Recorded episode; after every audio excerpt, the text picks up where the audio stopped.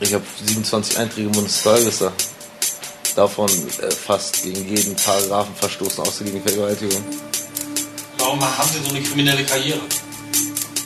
Ich würde es nicht als kriminelle Karriere bezeichnen. Ich würde sagen, ich war in den falschen Kreisen unterwegs. Ne? Er hat sich auch mit den falschen Leuten angelegt. Arash Ruya war Vizepräsident der Mongols, ein Motorradclub ohne Motorräder. Die meisten hatten noch nicht mal Motorradführerscheine. Das hielt sie aber nicht davon ab, sich mit den Hells Angels anzulegen. Mein Name ist Christina Pohl, ich starte die Aufnahme und wir sind im Verhör.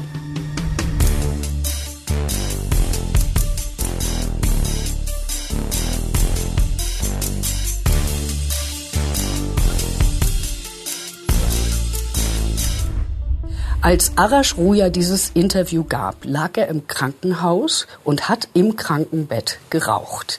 Zeugen dieses Vorfalls sind Thomas Heise und Klaas Meyerheuer.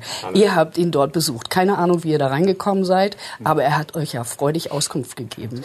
Bitte, erzählt uns von diesem Interview. Im Ernst sind wir irgendwie heute noch erstaunt, äh, dass wir da reingekommen sind. Ähm, man muss sagen, dass äh, Arash, der da liegt, im Krankenhaus liegt, der ist gerade sozusagen frisch, frisch beschossen worden äh, von der Konkurrenz. Äh, der hatte also auch einen Schuss durch die Hand bekommen gehabt. Das sieht man ja, dass es dem nicht so richtig, nicht so richtig gut ging. Von den Hells Angels. Von den Hells Angels. Mhm. Das weiß man nicht genau, man geht davon aus. Okay. Ja. Und Arash Ruya ist eben ein Mongol. Also das war so gewesen, an dem Tag äh, fand ein Prozess statt gegen Erkan X, Spitzname Erkan X, äh, Erkan Usun. Und ähm, weil eigentlich hat der Prozess uns gar nicht so richtig interessiert nee. und ähm, wir hatten gar kein Kam Kamerateam gebucht, sondern ich hatte Klaas als Kameramann gebucht quasi und wir sind da, wir haben uns da die kleine Kamera geschnappt und ja. sind dann zum Gericht zum Gericht hingebrettert, ähm, haben dann Erkan dann noch gedreht, wie er das Urteil bekommen hat, stehen dann mit ihm draußen vor der Tür. Oh, die Taschengeld. Und dann sagen wir so irgendwie, ja, was machst du jetzt? Ja, ich fahre jetzt zu Arash ins Krankenhaus. Ja, okay, wir kommen mit. So. Und dann hat Arash gesagt, ja, okay. Und dann war noch der Vater von Arash da. Und dann haben wir gesagt, ja, wo liegt er denn im Krankenhaus? Ja, im UKE. Ich so, ja, okay, wo kommen, wir kommen mit. Wo liegt er da? Ja, so und so, vierter Stock, da, Zimmer, so irgendwas. So. Und dann sind wir da hingefahren zum Krankenhaus. Ähm, und nun muss man ja wissen, Arash ist ja beschossen worden. Das heißt, äh, auf den ist ein Mordanschlag verübt worden. Und auch auf seine Freundin. Und ähm, vor der Tür im Krankenhaus saß ein Polizist. Zwei. Zwei, genau. Die haben, die haben, äh, die haben ihn bewacht. Die haben sozusagen Arash bewacht, dass da nicht vielleicht möglicherweise die Hells Angels nochmal kommen, um dann sozusagen ihre Tat zu finalisieren. Also sozusagen dann auch Arash wirklich zu töten, was sie ja nicht geschafft haben vorher.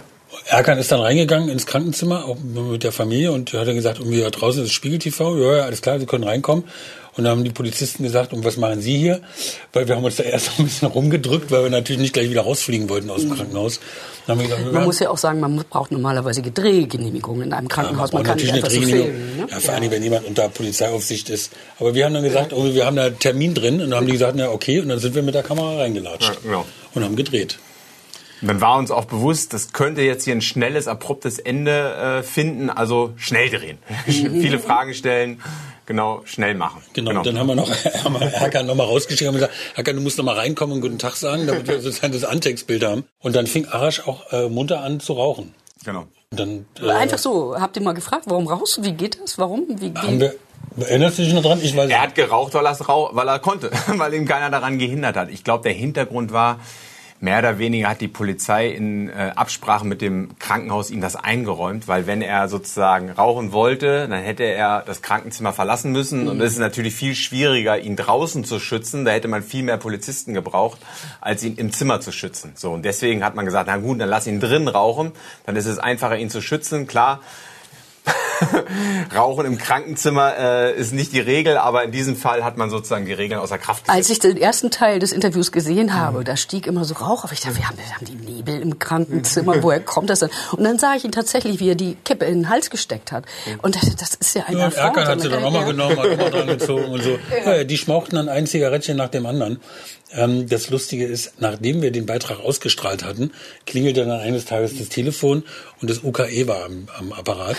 äh, und die sagten irgendwie ja, äh, wie wir da überhaupt in dieses Zimmer gekommen wären. Da haben wir gesagt, zu Fuß, also dritter Stock oder vierter Stock, so wie man da so reinkommt. Ja, aber das irgendwie okay, ja, hm, okay, also da würden Sie jetzt mal drüber hinwegsehen. Aber was überhaupt nicht geht, ist, dass wir diese Aufnahmen weiter verbreiten, wo Arash Ruhe raucht. Mhm. Dann haben wir gesagt, ja, aber wie, was, was soll das jetzt irgendwie? Ja, das würden Sie uns jetzt untersagen wollen. Dann haben wir gesagt, nein, das, also wir werden das natürlich weiter ausstrahlen, auch wenn der da raucht. Nein, wir haben massive, wir haben Anrufe bekommen von aus dem Bundesgebiet, irgendwie, die wollten wissen, was bei uns los ist, seit wann im UKE geraucht werden kann. Wahrscheinlich haben sich da ganz neue Patientenschichten erschlossen, die plötzlich dachten, irgendwie dufte, dufte Nummer da im UKE. Also ja. da gab es mehrere Telefonate. Dann hat die, ich weiß noch, dass sie mit mir telefoniert hat. Ich war ja nur stellvertretender Chefredakteur. Und dann hat sie gesagt, okay, bei wem muss ich mich beschweren? Ich sage, rufen Sie meinen Chefredakteur an. Das war mein Freund Steffen. äh, so, und der hat sie dann natürlich genauso abgebügelt und hat gesagt, nee, das geht nicht, wir strahlen das weiter aus. Das ist jetzt alles, das klingt ja lustig und das war damals auch wirklich wir sind dann rausgegangen nach diesem Interview und haben gedacht, irgendwie, wie cool, was wir hier gerade sozusagen abgegriffen haben äh, bei der Gelegenheit, ist ja klar. Weil bei diesem Prozess von Erkan, da waren natürlich noch andere Journalisten gewesen, aber die Chutzpe da einfach mit Erkan mitzufahren und mit dem Vater da ins Krankenhaus in, zu dem bewachten äh, Attentatopfer, äh, die Chutzpe hatte eben keiner. Ja. Ähm, aber die Geschichte ist eigentlich natürlich viel, viel schlimmer und ja. viel dramatischer, als sie sich jetzt anhört. Genau, ja. Wie kam es zu dem Attentat überhaupt? Wer hat da gegen wen vorher? Das ist ja immer so, dass sich das aufschaukelt. Ja. Ne? Also die wichtigste Figur in diesem ganzen, äh, in diesem ganzen, in der ganzen Geschichte ist Erkan. Erkan Usun. Ich zeig den mal. Der hier. Das ist Erkan Usun, der auch mit Motorradfahren und mit Rockern überhaupt nichts am Hut hatte hier bei seiner Verhaftung. Erkan Usun war äh, ein Rotlichtmensch in Hamburg. Der hatte wohl die Gabe, äh, Frauen davon zu überzeugen, äh, ihren Körper zu verkaufen und ihm dann das Geld zu geben. Also Erkan war ein klassischer Zuhälter. Ist aber mit Rotlichtgrößen auf St. Pauli aneinander geraten und die haben ihm einfach die wirtschaftliche Basis entzogen. Er durfte, glaube ich, nicht mehr seine Frauen im Eros Center arbeiten lassen und das war sozusagen der wirtschaftliche Totalausfall für Erkan. Und was macht man in so einer Situation? Man gründet eine Rockergruppierung, um wieder Macht zu haben, um möglicherweise mit einer großen Rockergruppierung im Rücken seine Interessen durchzusetzen. Und Erkan hat es dann irgendwie geschafft, ich glaube von australischen Mongols die Genehmigung zu bekommen, äh, eine Rockergruppierung, also die Mongols in Deutschland zu gründen. Man muss dazu wissen, die Mongols sind wirklich eine heftige Rockergruppierung aus Amerika. Die kommen auch aus Kalifornien, so wie die Hells Angels. Es gab richtig blutige Konflikte zwischen den Mongols und den Hells Angels. Und das ist eigentlich schon eine renommierte Truppe. Allerdings haben sie sich äh, wohl keine Gedanken darüber gemacht, wem man in Deutschland jetzt mal diese Kutte gibt. Also wie, wie macht man das? Ruft man da an in den USA und sagt, guten Tag, ich bin, ich wäre, nee, würde gerne hier eine örtliche Vertretung gründen? Das sind natürlich oder? auch persönliche Kontakte, die da laufen. Mhm. Es gab die Mongols schon in, in äh, Bremen. Mhm. Ähm, da sind sie von dem Miri-Clan gegründet worden. Die Miris waren, waren eine große Nummer. Also da war es sozusagen eher so, dass die Mongols auch sozusagen Clan dominiert waren, also von Malmir äh, ähm, äh, Arabern, Kurden, Libanesen, man weiß es ja immer nicht so ganz genau. Ähm, die Miris haben das also dominiert und Erkan hat dann sozusagen hinter dem Rücken der Miris hat er dann sozusagen sein eigenes Chapter, heißt es mhm. bei den Mongols, ähm, in Hamburg gegründet. Ich glaube, die Mongols in Bremen, die gab es dann schon gar nicht mehr. Also die, die, das war eine relativ temporäre Nummer in, äh, in, in, Bremen. Die Miris haben da diesen Club gegründet, sind dann relativ groß geworden. Es gab dann auch Mongols Dependance in Köln und so. Aber das ist relativ schnell wieder in sich zusammengefallen. Aber Straftaten ja. bis unterkante Kinn irgendwie ja, sozusagen. Genau quasi so wie auch bei Erkan. Die Mongols haben sich, äh, äh, da haben wir auch Bilder, äh, die haben sich in Nevada mal in so einem Spielcasino, haben die sich mal mit den Hells Angels geschossen. Echt eine üble Angelegenheit. Ich glaube, da sind auch welche liegen geblieben. Da sollen auch deutsche Mongols, äh, deutsche Hells Angels beteiligt gewesen sein. Ähm, und es gibt auch einen berühmten Aussteiger, äh, einen berühmten äh, Polizisten, der sich mal als quasi Undercover-Agent bei den Mongols mit eingeschlichen hat. Ähm, der war da, weiß ich gar nicht, irgendwie so fast zwei Jahre, drei Jahre war der bei den Mongols, dieser Amerikaner Jay Dobbins. Ähm, und das führte dann zu unfassbar vielen Verhaftungen, weil die natürlich, die sind nur kriminell, die machen nichts anderes, die Mongols. Also in Amerika sind die Mongols echt eine Nummer. Die Hamburger Mongols um Erkan Usun muss man echt sagen, das war eher eine Lachnummer, weil natürlich äh, die hatten keine Motorräder, Erkan hat irgendwie so Halbkriminelle um sich geschart, die auch im Milieu echt eine, sagen wir mal, die dritte und vierte Garde darstellten. Die Polizei, muss man echt sagen, hat am Anfang auch sich ziemlich über die lustig gemacht. Weil Kann man eigentlich so einen Verein gründen, einen Motorradverein ohne Motorräder? Geht das eigentlich, wenn man quasi der Vereinszweck nicht erfüllt ist? Ja, die haben ja keinen Verein gegründet, die haben einfach eine Gruppierung äh, mehr oder weniger gegründet, die haben sich nicht im Vereinsregister eingetragen. Okay. Sie hatten die Genehmigung offenbar von australischen Mongols, hier diese Gruppierung aufzumachen. Naja, dann waren sie da und natürlich ähm, haben, sie die, haben sie dann versucht, sozusagen in das Revier der Hells Angels einzudringen. Und irgendwann war klar, die Hells Angels müssen da reagieren, weil die auch so einen Wind in den sozialen Medien gemacht haben. Also Erkan und seine Truppe, die sind vor allen Dingen bei Facebook aufgetreten und haben gesagt, wir attackieren die Hells Angels, wir sind jetzt die härtesten. Und der schlimmste von denen war Arash. Der ist so ein Provokateur. Es gibt ja diese unglaublichen Fotos von denen auch. Das ist ja sehr stylisch auch gemacht, ne? Ja, weiß ich nicht, ob man das jetzt so positiv bewerten will, aber jedenfalls, Arash war sozusagen der Hauptprovokateur bei den Mongols, der wirklich ein irrer Vogel ist und der einfach verrückte Sachen gemacht hat. Also, ich zeig's mal hier vielleicht an der Wand. Arash hat sich dann hier auf seinen Kopf Fuck the Hells Angels, glaube ich. Fuck the Hells Angels auf dem Kopf tätowiert. Mit einem Hakenkreuz? Mit einem Hakenkreuz und natürlich müssen dann die Hells Angels irgendwann auf sowas reagieren. Die können sowas nicht ungeschehen lassen. Also das ist ja eine extreme Provokation im Internet. Darauf muss man dann irgendwann reagieren und die haben es nämlich geschafft, äh, jemand aus dieser Mongols-Truppe umzudrehen, so, ne? Und der hat dann bei Erkan zu Hause geklingelt. Erkan hat die Tür aufgemacht, dann sind äh, drei Leute rein, haben Erkan verprügelt und haben ihm dann die Kutte weggenommen. Und diese Kutte mit dieser Kutte sind sie dann äh, auf St. Pauli gewesen und haben diese Kutte einer, einem transsexuellen Mann angezogen. Und dann haben sie ein Video gepostet. Ich liebe Schwänze. Ich liebe Schwänze. Also es ist die erste Auseinandersetzung, die quasi in den sozialen Medien stattfindet. Das war der erste, das war der erste Rockerkrieg im Internet, genau. Ich meine Kutte. Meine Kutte ist nicht ich, Alter. Meine Kutte bin ich, okay? Ich bin mein Schuld.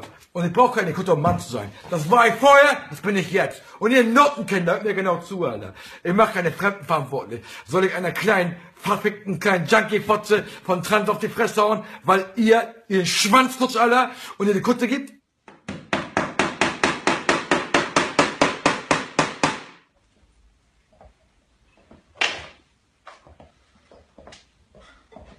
Ich zieh eure Kutte, keiner dran sein.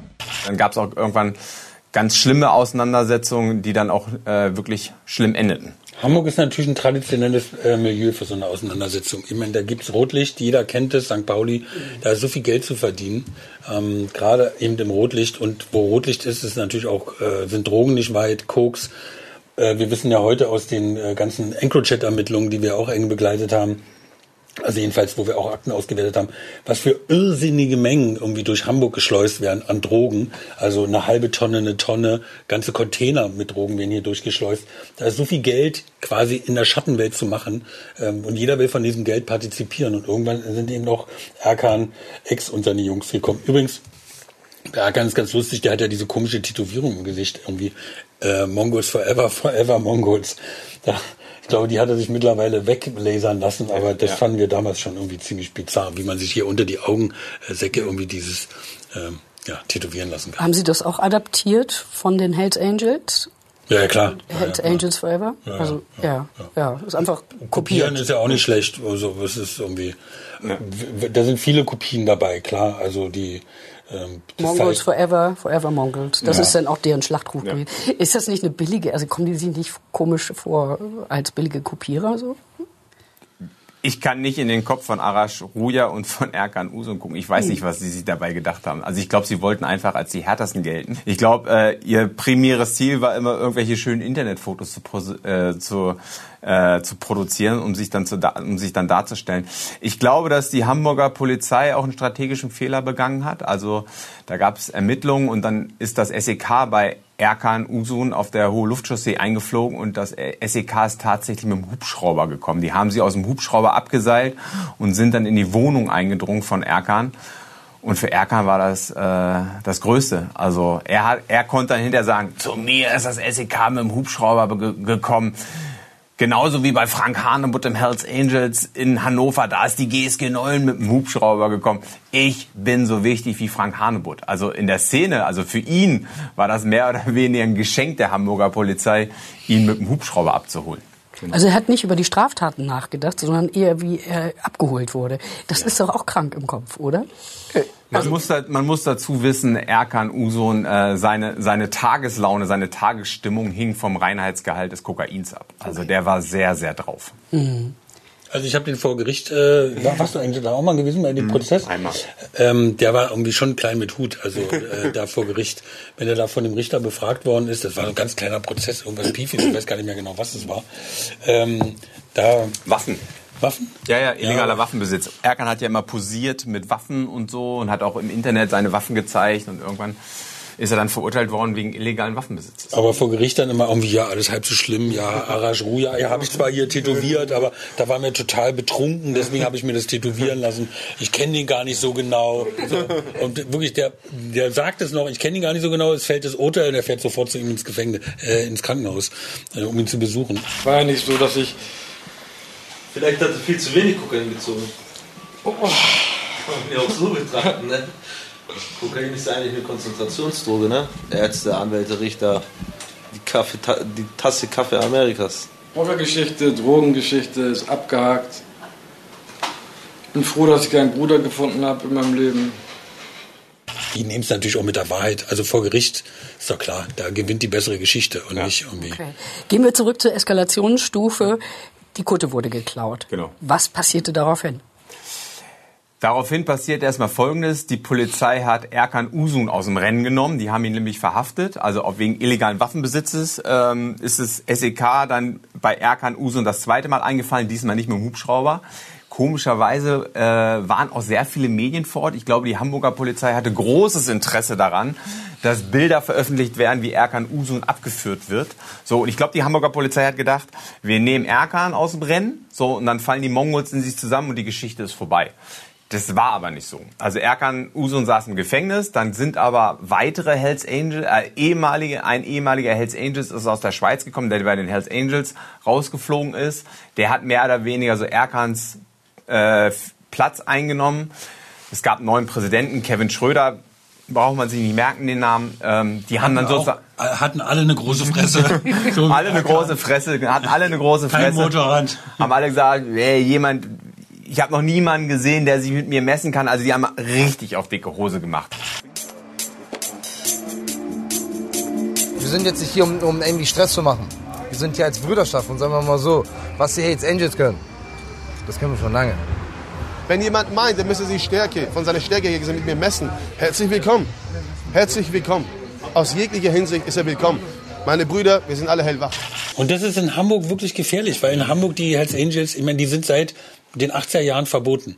Das heißt, die agieren irgendwie seit äh, äh, 30 Jahren im Untergrund. Also die gibt's natürlich Seit nach 40. wie vor. Seit 40 Jahren im Untergrund. Die gibt's natürlich nach wie vor. Die sind, die Hamburger Hells Angels sind wirklich mit allen Abwässern gewaschen.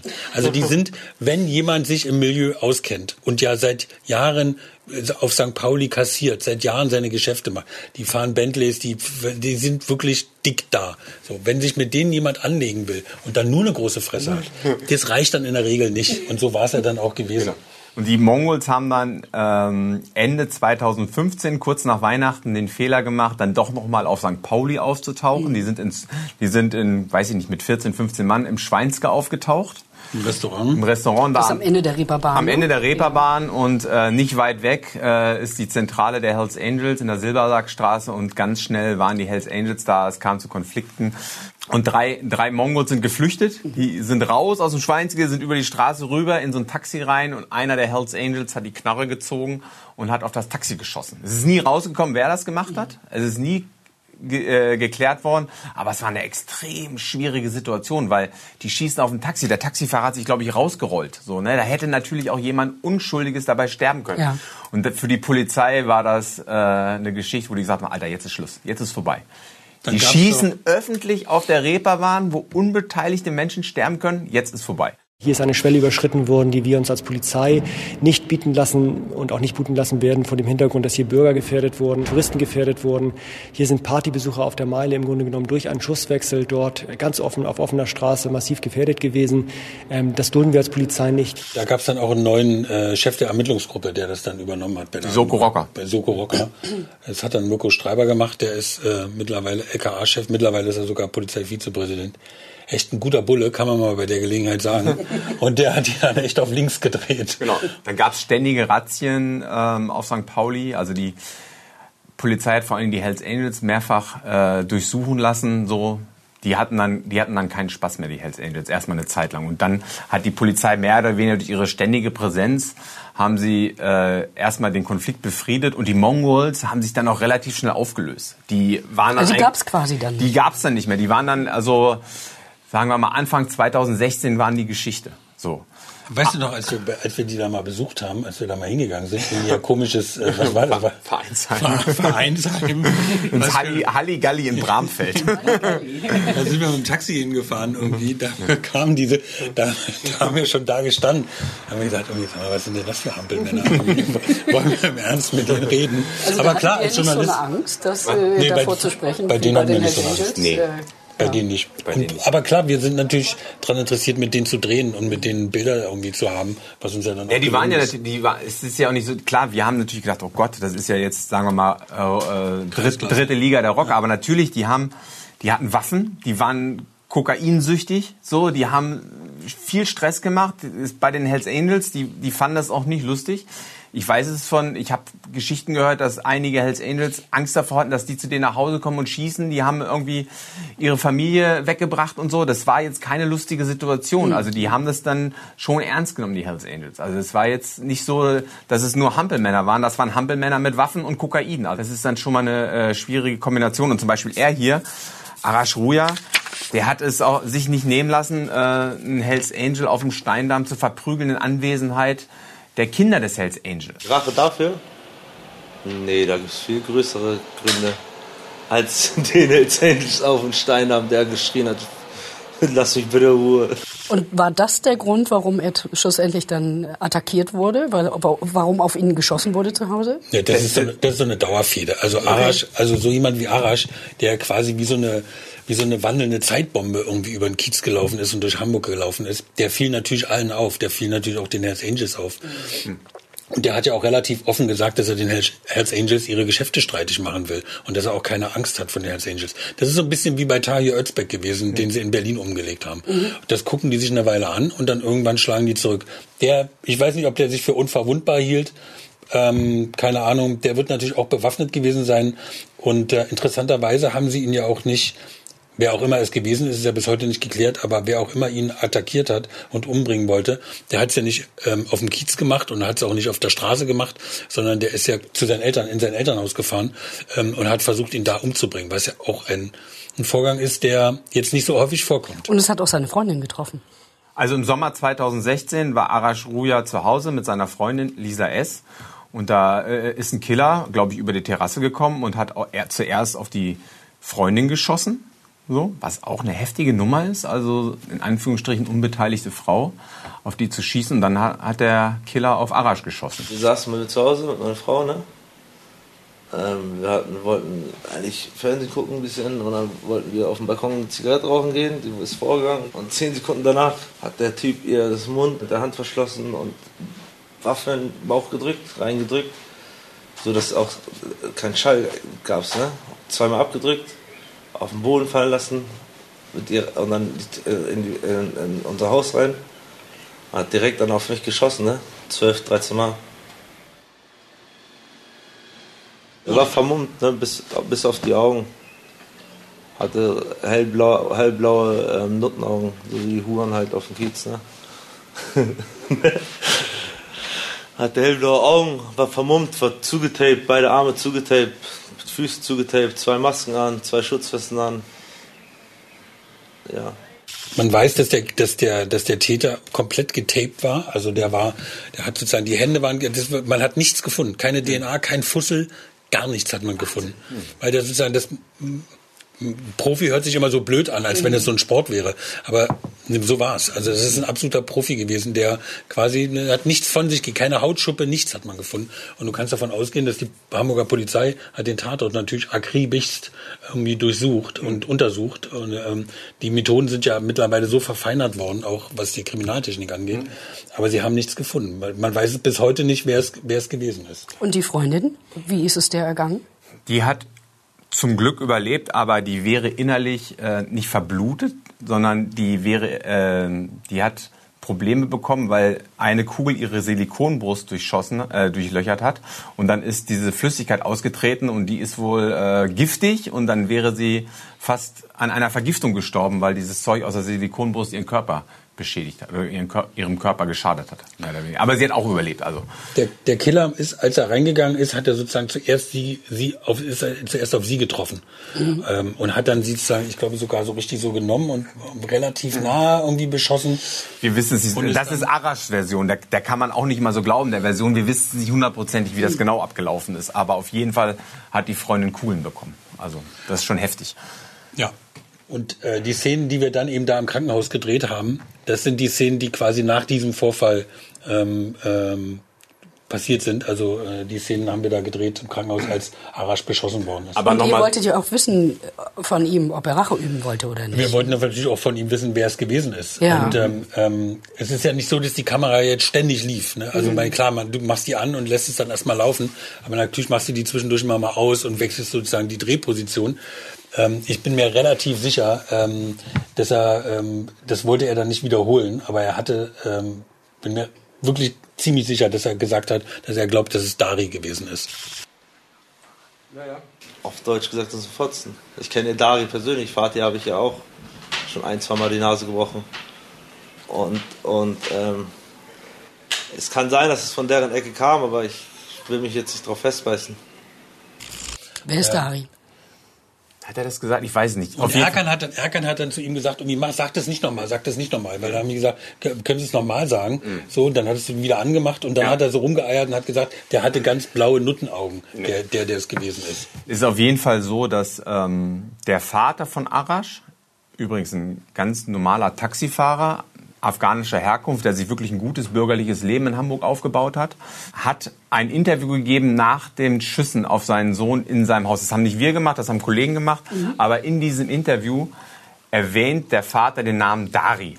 Und Dari ist eine Hells Angels Größe hier in Hamburg und ähm, auch mit Rotlichtvergangenheit oder damals auch noch mit einer Rotlichtpräsenz, ähm, war der Sergeant at Arms, zumindest geht man davon aus, dass er das war. Es gibt ein Foto hier. Der war auch mal bei der Bundeswehr, ne? Genau, das ist, das ist Darius Feisolari. Das ist eine, eine Hells Angels Größe hier aus Hamburg. Ähm, bei dem Charter Southport damals. Mittlerweile heißen die, glaube ich, Hellport. Genau, der ist äh, irgendwann zu den Hells Angels gekommen. Der war Scharfschütze bei der Bundeswehr. Und der hatte vorher, äh, genau, eine Bundeswehr-Vergangenheit. Der war Scharfschütze bei der Bundeswehr. Genau. Mit Dari gibt es übrigens eine meiner wirklich all-time-favorite-Szenen, die äh, Klaas von dem Dreh mitgebracht hat, äh, bis heute. Ähm, und zwar gibt es eine Szene, da wurde, Dari wurde kurzzeitig mal irgendwie sozusagen festgenommen, durchsucht, da haben sozusagen die Ermittler haben da mal wieder ein bisschen Stress gemacht bei den Hells Angels. Und dann ist Klaas hingegangen zu den Hells Angels und hat gesagt, irgendwie ja, hier, was ist denn los und wer war es denn gewesen, weil ja irgendwie eben auf Arash geschossen worden ist. Und dann sagt Dari, ja, ich weiß es gar nicht. Also eine wirklich spitze Szene. Und dann macht Dari einen entscheidenden Fehler. Er unterschätzt nämlich meinen Freund Klaas. Das sollte man nicht tun. Das sollte man nicht tun. ja, ja. So, weil dann sagt nämlich Dari, du weißt ja gar nicht, wer ich bin. So, und dann sagt Klaas, doch, du bist Dari. Und, und alle lachen. Weil natürlich, äh, Dari war komplett ge, ge, geplättet, äh, dass Klaas schon wieder irgendwie sich im Internet alles angeguckt hatte, die Fotos sich gemerkt hatte, er wusste, wann er geboren ist. So. Dürfen wir Sie fragen, was Ihnen vorgeworfen wird? Hat das mit der Schießerei auf die Mongo zu tun?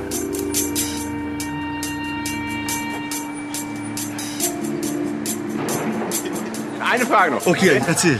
Da drüben ist das Schweinske. Was Ja. war da los?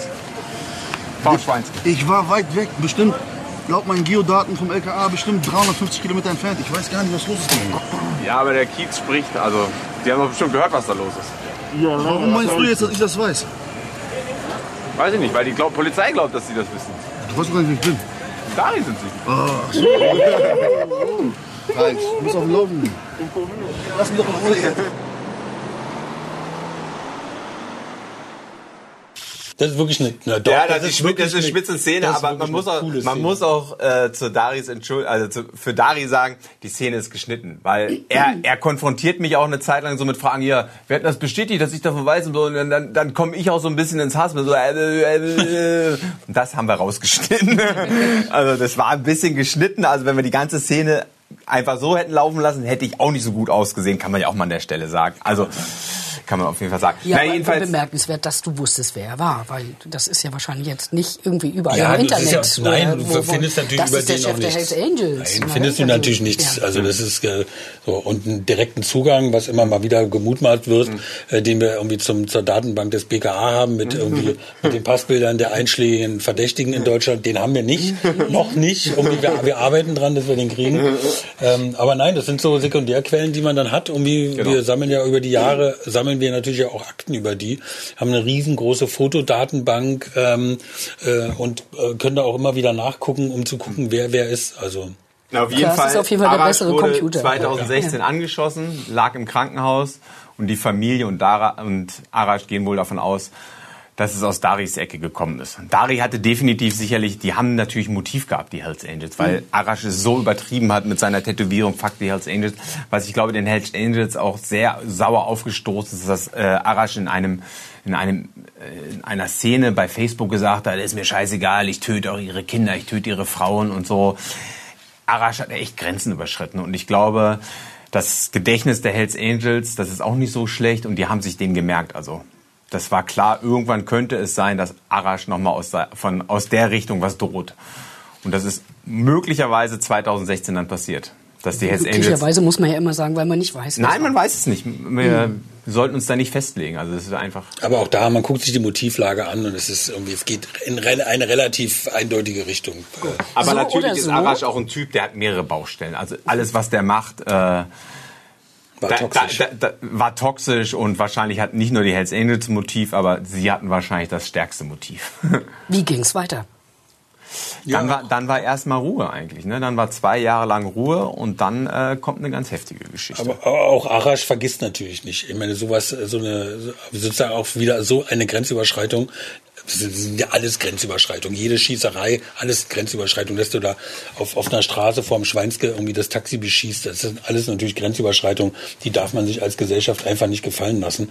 Aber die haben ja auch sozusagen ihre eigenen Regeln und auch ihre eigenen Wahrnehmungen und ihre eigenen, ihren eigenen Kodex. Und in diesem Kodex kann sich natürlich auch Arash das nicht gefallen lassen, dass da die Hells Angels kommen und ihn attackieren bei sich zu Hause im Haus seiner Eltern. Man muss doch dazu sagen, Arash hat ja einen afghanischen Hintergrund. Und Arash hat mal zu seiner Freundin, zu Lisa S. gesagt, bei uns ist Blutrache Gesetz.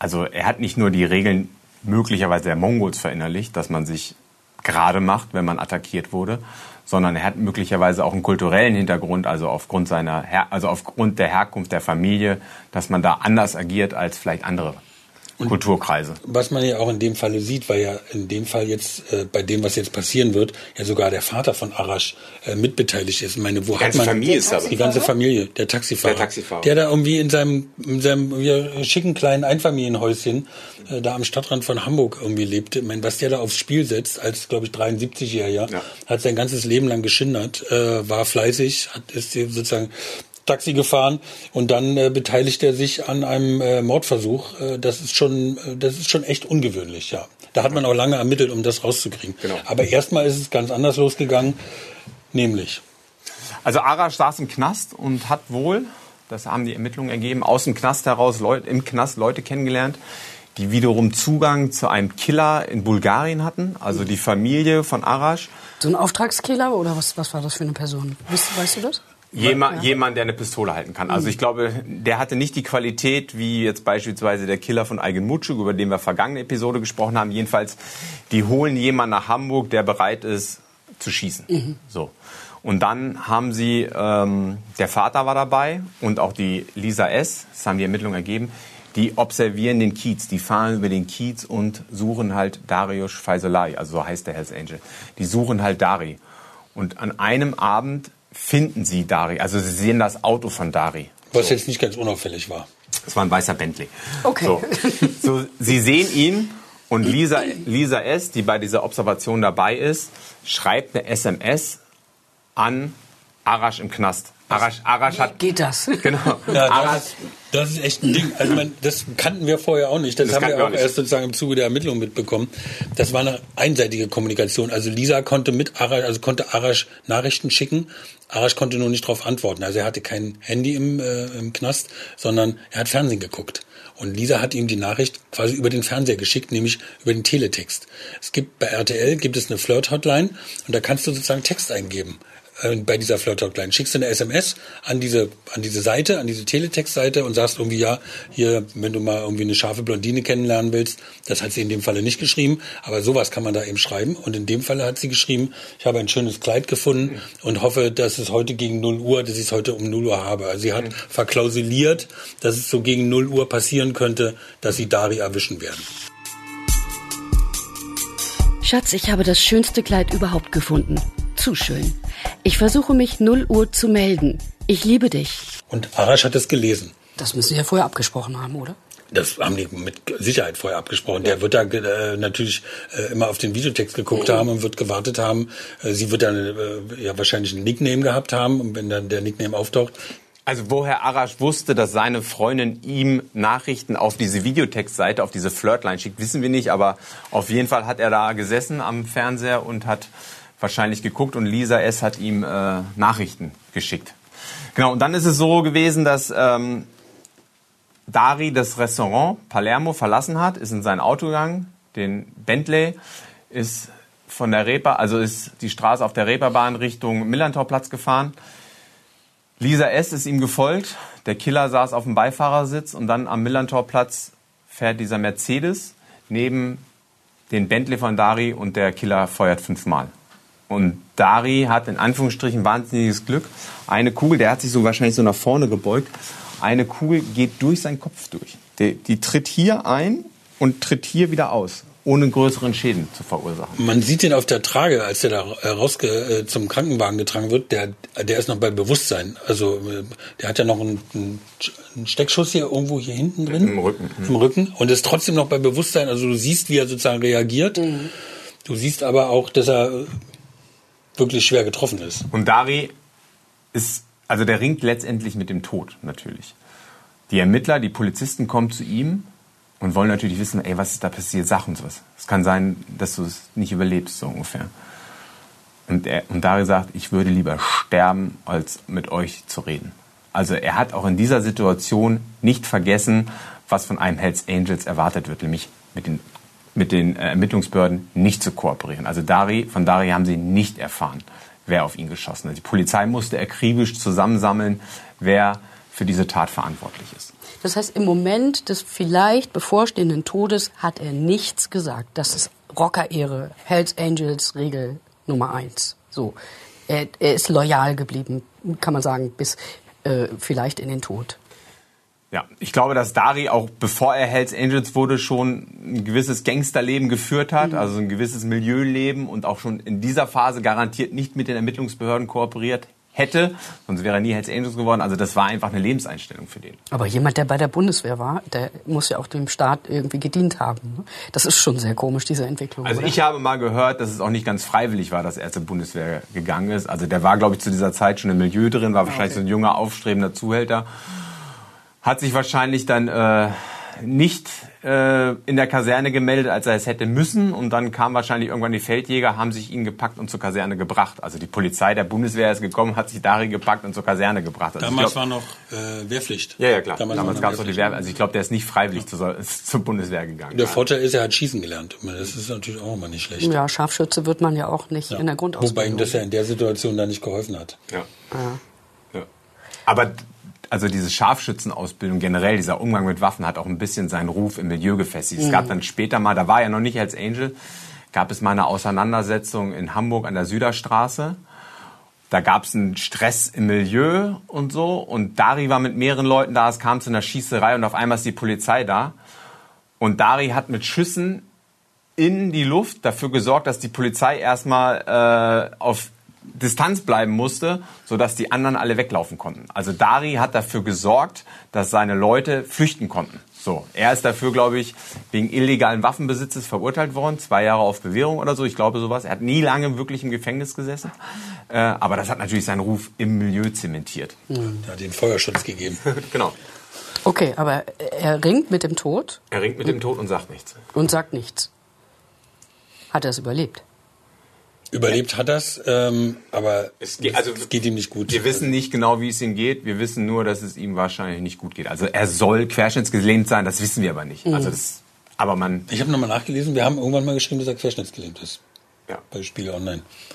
Ja, also ich, Also es es hieß immer so aus Ermittlerkreisen, er, er sei querschnittsgelähmt, aber letztendlich, ich meine, es gibt heutzutage viele Methoden auch, dass Querschnittsgelähmte natürlich wieder irgendwann vielleicht laufen können. Es gibt ja Exoskelette und so. Wie da jetzt genau der Krankheitsverlauf ist, das wissen wir nicht. Aber das ist natürlich für so einen mobilen Hells Angel ist das natürlich schon bitter. Also ähm, wahrscheinlich wäre er lieber draufgegangen, als jetzt im Rollstuhl äh, durch die Gegend zu rollen. Der ist auch dann später, es gab ja dann einen Prozess, kommen wir gleich zu, ähm, der ist auch später bei dem Prozess nie aufgetaucht. Der hätte natürlich eigentlich gemusst, er ist das Opfer, er ist der Mhm. Zeuge, der hätte dahin gemusst, hinzugehen. Und es gibt keine Bilder von ihm, weil er da einfach nicht hingegangen ist. Die haben ihn noch nicht geholt. Wahrscheinlich auch aus Rücksicht. Vielleicht Mhm. hat er ja auch gesagt, ich komme dann mit irgendwie, keine Ahnung, 500 Mann. Das wollt ihr auch nicht erleben, dass ich da hinkomme. Dann hat das Gericht möglicherweise auch verzichtet. Ähm, aber es gibt eben diese Bilder nicht. Die, die wollte er nie, also lieber ein gefallener Hells Angel, der in einem Sarg liegt, als ein gefallener Hells Angel im Rollstuhl. Ich glaube, ähm, dass es auch, also so wie Arash strukturiert ist, wäre es für Arash eine extreme Genugtuung nochmal gewesen, sozusagen das Opfer im Rollstuhl im Gerichtssaal zu sehen. Das, Verstehe. das hätte sozusagen dem Täter nochmal so einen richtigen Auftrieb gegeben. Und ich glaube, die Hells Angels und Dari wollten tunlichst vermeiden, dass er noch seinen späten Triumph genießt. So. Es gibt ja auch TKÜs oder abgehörte Gespräche, wo Arash zu seiner Freundin sagt, irgendwie, und Dari scheißt jetzt in Windeln oder so. Ne? Ich, ja, ich glaube ja. Also das ist Also dazu kommen wir noch zu diesem Gespräch. Das ist ganz wichtig. Also wie wir sollten jetzt mal aufklären, wie es die Polizei geschafft hat, sozusagen Arash in den Gerichtssaal zu bekommen und auch vor allem Arashs Vater, der ist ja auch mit verurteilt worden. Also Arash saß im Gefängnis. Arash saß im Gefängnis. Die Polizei hat äh, da eine Schießerei auf dem Millantorplatz. So große Blutlache. Und wie schaffen sie es jetzt zu ermitteln, dass Arash und seine Freundin und der Vater dahinter stecken? Es gibt einen Zeugen, der hat das Täterfahrzeug gesehen. Der konnte sich genau merken, das ist ein Mercedes Coupé, dieser Typ, bla bla bla. Also der konnte dieses Auto relativ gut beschreiben. Was er nicht beschreiben konnte, war das Kennzeichen. Der hat sich das Kennzeichen nicht gemerkt. Der, hatte, der konnte den Typen des Autos beschreiben, er hatte sich das Kennzeichen nicht gemerkt. Aber die Polizei wusste schon, was für ein Auto es war. Und dann haben sie Kamerabilder ausgewertet. Also die klasse, klassische Ermittlerarbeit, die gucken, wo ist das Auto langgefahren. Und dann sucht man in diesen Straßen nach Kameras. Gibt es irgendwelche Kameras aus Geschäften, die dieses Auto gefilmt haben? Und da gab es eine Kamera, die einen Teil des Kennzeichens auf, ähm, gefilmt hat. So, und dann guckt die Polizei in den Datenbanken nach, wer, auf wen ist so ein Auto zugelassen. Und ich glaube, auf eine Schwester oder ein Schwager von Arash war genau so ein Auto zugelassen. Und dann geht's weiter mit den Ermittlungen. Was viele nicht wissen ist, in solchen Autos sind SIM-Karten verbaut. So, und über, und dann holt man, dann holt die Polizei sich die Standortdaten von diesem Auto, von dieser SIM-Card. Also dieses Auto sagt ja letztendlich immer, wo bin ich? So. Und Ist auch ein Diebstahlschutz, ne? deswegen baut Mercedes Ja, das fürs ein. Navi. Ne? Ja. Fürs Navi. Und Mhm. natürlich hat der Hersteller Mercedes-Benz in dem Fall Interesse daran, zu, zu wissen, äh, so Fahrzeugdaten zu bekommen. Ähm, wie, wie läuft das aus, also wie viel, wie ist die Kilometerleistung und alles mögliche. Also der, der Hersteller will eigentlich immer ganz gerne wissen, was ist mit diesem Auto. Und deswegen sind in diesen Autos solche SIM-Karten verbaut. Jedenfalls, die Polizei äh, überprüft diese SIM-Karte, sieht, dieses Auto war da, dieses Auto bewegt sich weiter in der Stadt. Dann fangen sie nämlich an, Lisa S. Ähm, zu observieren. Man hört dann das Telefon von Lisa S. ab und dann gibt es ähm, ein Treffen. Also Lisa S. fährt zu Arash ins Gefängnis, der ja im Gefängnis sitzt. Der sitzt, saß in Belverda im Gefängnis und Lisa S. holt sich einen Besuchstermin für ihren Verlobten. Ich weiß gar nicht, ob die verlobt waren, aber auf jeden Fall, sie holt sich einen Besuchstermin für Arash. Aber was heißt, was heißt verlobt? Irgendwie, sie war sein Besitz. Also jedenfalls hat sie auf ihrem Bauch steht Arash tätowiert. Da muss sie nicht mehr verlobt sein. aber um zu Property off? Nein, nee, Property hm. irgendwie nicht, sondern irgendwie nur irgendwie Arash. Und ähm, die Polizei ist natürlich nicht blöd. Die kriegt ja mit, irgendwie, wenn die ihn besucht. Ähm, das heißt, die wollen jetzt natürlich, wenn nach Möglichkeit zuhören, worüber die beiden sprechen. Mhm. Weil ist doch klar, wenn du, wenn der eine äh, hat ein Interesse an der Tat von Dari und die andere ist möglicherweise ja beteiligt, also ist ja naheliegend, dass die mal darüber reden wollen, äh, wie es abgelaufen ist. So, also ähm, geht die Freundin, geht Lisa ins Gefängnis zu Arash und sie kriegen von der Polizei einen ganz bestimmten Platz zugewiesen, an den sie sich setzen müssen. Das ist so, wenn du in die in die Haftanstalt kommst ich habe auch schon mehrmals äh, in, in Hamburg in der Haftanstalt in Fußbüttel äh, so Delinquenten besucht, also die da sitzen. Ähm, das ist ein großer Saal, da steht überall eine Nummer auf den, auf den Tischen und dann kriegst du, wenn du reinkommst, ähm, musst du dich anmelden und dann kriegst du eine Nummer gesagt. Mhm. Ähm, und da musst du dich auch hinsetzen. Du kannst da nicht sagen, ja, ich will aber heute mich auf Platz vier setzen, sondern die sagen dir, Herr Heise, Sie sitzen mit Herrn so und so, mit denen Sie jetzt heute treffen, Platz Nummer zehn. So, das, ich weiß nicht genau, warum es so ist, aber in dem Falle ahnt man, warum damit es so gewesen ist, damit man abhören kann. Ja. Jedenfalls, die kriegen jedenfalls einen bestimmten Tisch zugeordnet.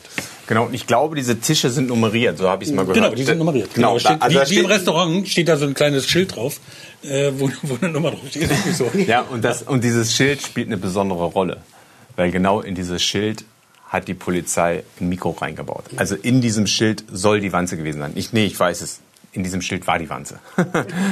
so, die Polizei hat also dieses, diese Nummer verwanzt und kann damit das Gespräch abhören, mitschneiden. Dummerweise, glaube ich, nimmt einer der beiden, also entweder Lisa S. und, und oder Arash, nimmt ab und zu mal dieses Schild und haut damit, um halt so das Gesagte zu verdeutlichen. Da ist der Ton natürlich kaputt.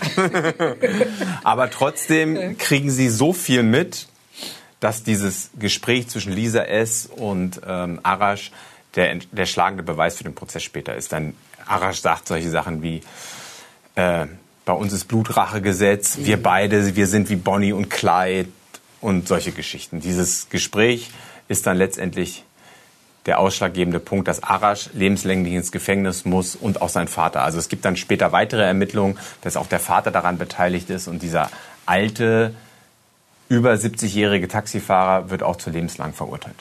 Und Lisa ist? Lisa S. wird zu zwölf Jahren Gefängnis verurteilt. Schon eine heftige Nummer ne? für so eine junge Frau. Klar, sie beteiligt sich an einem Mord, also da muss man jetzt auch nicht viel Mitleid haben, aber ich meine, wieso steht die auf so einen Typen, dieses Mädchen? Warum opfert die ihr Leben für so einen Klapskalli wie Arash Roja? Also man versteht es einfach nicht. Interessanterweise gab es äh, in diesem Mordverfahren gab es zwei Prozesse. Es gab schon, schon mal einen Prozess, äh, den war, haben wir auch begleitet, äh, sozusagen mit der Kamera begleitet. Ähm, dann wurde äh, Arash verurteilt und dann ähm, zu, lebenslang, ja. zu lebenslanger Haft. Ähm, und dann wurde das äh, schriftliche Urteil, die schriftliche Urteilsbegründung, war einen Tag zu spät auf der Geschäftsstelle des Gerichts eingegangen. Das war ein Revisionsgrund. Das war ein Revisionsgrund. Die sind zum BGH gegangen und der komplette Prozess musste neu verhandelt werden. Die Kammer hat nach der Hauptverhandlung eine bestimmte Zeit Zeitraum äh, Zeit, um die schriftlichen Urteilsgründe abzusetzen. Und diese Frist wurde bedauerlicherweise falsch berechnet und dann um einen Tag überschritten. Also der ist 2018 schon einmal verurteilt worden und ist dann letztendlich erst, glaube ich, 2020 äh, final verurteilt worden. Man, man, muss dazu wissen, es hängt immer. Auch was für ein finanzieller Aufwand, auch für, äh, für uns als Steuerzahler. Nur weil ja. der irgendjemand geschlampt hat und dieses Urteil nicht rausgehört. Das ist ja auch nicht das erste Mal, dass ihr sowas begleitet habt. Ne? Man muss dazu wissen, es, also die Richter haben nach der, nach der Hauptverhandlung haben eine gewisse Zeit, das Urteil zu schreiben. Diese Spanne hängt davon ab, wie lang der Prozess war. War es ein sehr langer Prozess, haben die Richter auch, sagen wir mal, eine längere Zeit Zeit, um das Urteil zu schreiben. So, und das da gibt es halt so Berechnungsgrundlagen und irgendjemand hat anscheinend den Tag verhauen.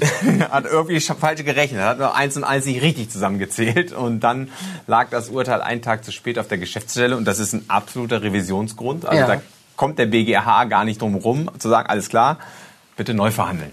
Und da ist dann aber auch das Gleiche bei rausgekommen. Genau. Das also es in, war der Zwischenzeit, in der Zwischenzeit war dann die Polizei soweit, auch dem Vater eine Mittäterschaft äh, nachzuweisen. Also im ersten Prozess saß der Vater nicht auf der Anklagebank, im zweiten Prozess war dann der Vater mit Und dabei. Der Schütze auch, ne? Der Schütze auch.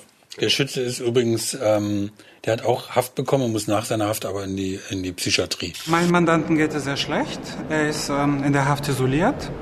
Es hat äh, im Vorfeld einen Suizidversuch gegeben und ähm, der leidet sehr darunter unter dieser Haft, weil er keinen Besuch bekommt und ähm, keinerlei Kontakte zur Außenwelt hat. Und äh, momentan ist seine psychische Verfassung sehr, sehr schlecht, zumal er auch an Schizophrenie leidet. Das war ganz komisch. Also der Schütze war auch schizophren. Der hat in der Haft, in der U-Haft einen Selbstmordversuch gehabt. Ich glaube sogar zwei. Also es war, hat auch nie Geld bekommen für die Tat und so. Weil er ist ja nicht tot gewesen. Ach so. Ach stimmt, das hatten Ja, wir auch schon das mal. hatten wir ne? schon mal. Hatten wir auch schon mal. Also wenn ich jetzt mal so zurückblicke, ihr macht das schon seit fast 15 Jahren. Wenn ihr das mal so Revue passieren was, was ist eigentlich die Essenz des Ganzen? Was, wie hat sich das entwickelt, dieses Machtgefüge auch? Gibt es die Rocker noch so, wie sie mal vor 15 Jahren äh, mächtig waren? Ich, ich vergleiche das ja immer so ein bisschen so mit so einem Aufstieg von so einem Weltreich und zum Niedergang von so einem Weltreich. Also es ist quasi wie bei, im Römischen Reich oder bei den Osmanen, die fangen irgendwie klein an, werden riesengroß, aber irgendwann äh, implodieren sie und gehen wieder zugrunde. Manchmal gehen sie auch einfach an ihrer schieren Größe ja zugrunde. Also beim Römischen Reich war es ja so gewesen, dass einfach die Ausdehnung viel zu groß war. Und bei den Hells Angels hat man den Eindruck, dass auch da die Ausdehnung einfach viel zu groß war. Der Club war zu schnell gewachsen, ist zu schnell groß geworden. Es gab sozusagen diesen, diesen inneren Zusammenhalt, den es am Anfang gab, den gab es nicht mehr. Und so implodierte dann dieser Club auch. Im also was wir so beobachten, Klar, es gibt immer noch viele Verbrechen, die auch noch aufgeklärt werden müssen. Irgendwie, es geht um ab- abgehackte äh, Arme und irgendwie verstümmelte Torsi und sonst was alles. Es gibt auch noch viele Verbrechen, die ja nicht aufgeklärt worden sind. Aber der Club an sich hat natürlich an Macht eminent verloren. Genau. Also man muss einfach sagen, die Rocker haben es übertrieben. Sie sind einfach zu präsent in der Öffentlichkeit gewesen, woran sie selber schuld sind. Der Staat hat darauf reagiert, der Staat hat darauf massiv reagiert. Ganz wichtig ist, dass der Staat irgendwann die Kutten verboten hat. Man sieht heute keine Hells Angels Kutten mehr in der Öffentlichkeit, man sieht keine Bandidos Kutten in der Öffentlichkeit mehr und damit fehlt ihnen einfach auch so ein Nachwuchs. Also die haben einfach ein Nachwuchsproblem, weil viele Leute einfach keine Kutte mehr kriegen können. Und Mhm. viele Leute brauchen einfach diese Kutte oder wollen diese Kutte haben. Und das ist letztendlich die Macht dieser Clubs.